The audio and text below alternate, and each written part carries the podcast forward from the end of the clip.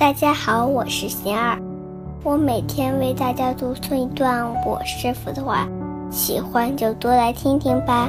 替换熟悉的思维模式，我师傅说，转心就是要学会用自己原来不习惯的道理来思考，替换我们已经非常熟悉，但却无法给自己带来解脱的思维模式。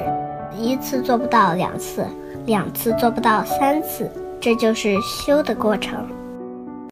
大家有什么问题想问我师傅的，请给贤儿留言，贤儿会挑选留言中的问题，代为向师傅请教，然后在今后的节目中回答哦。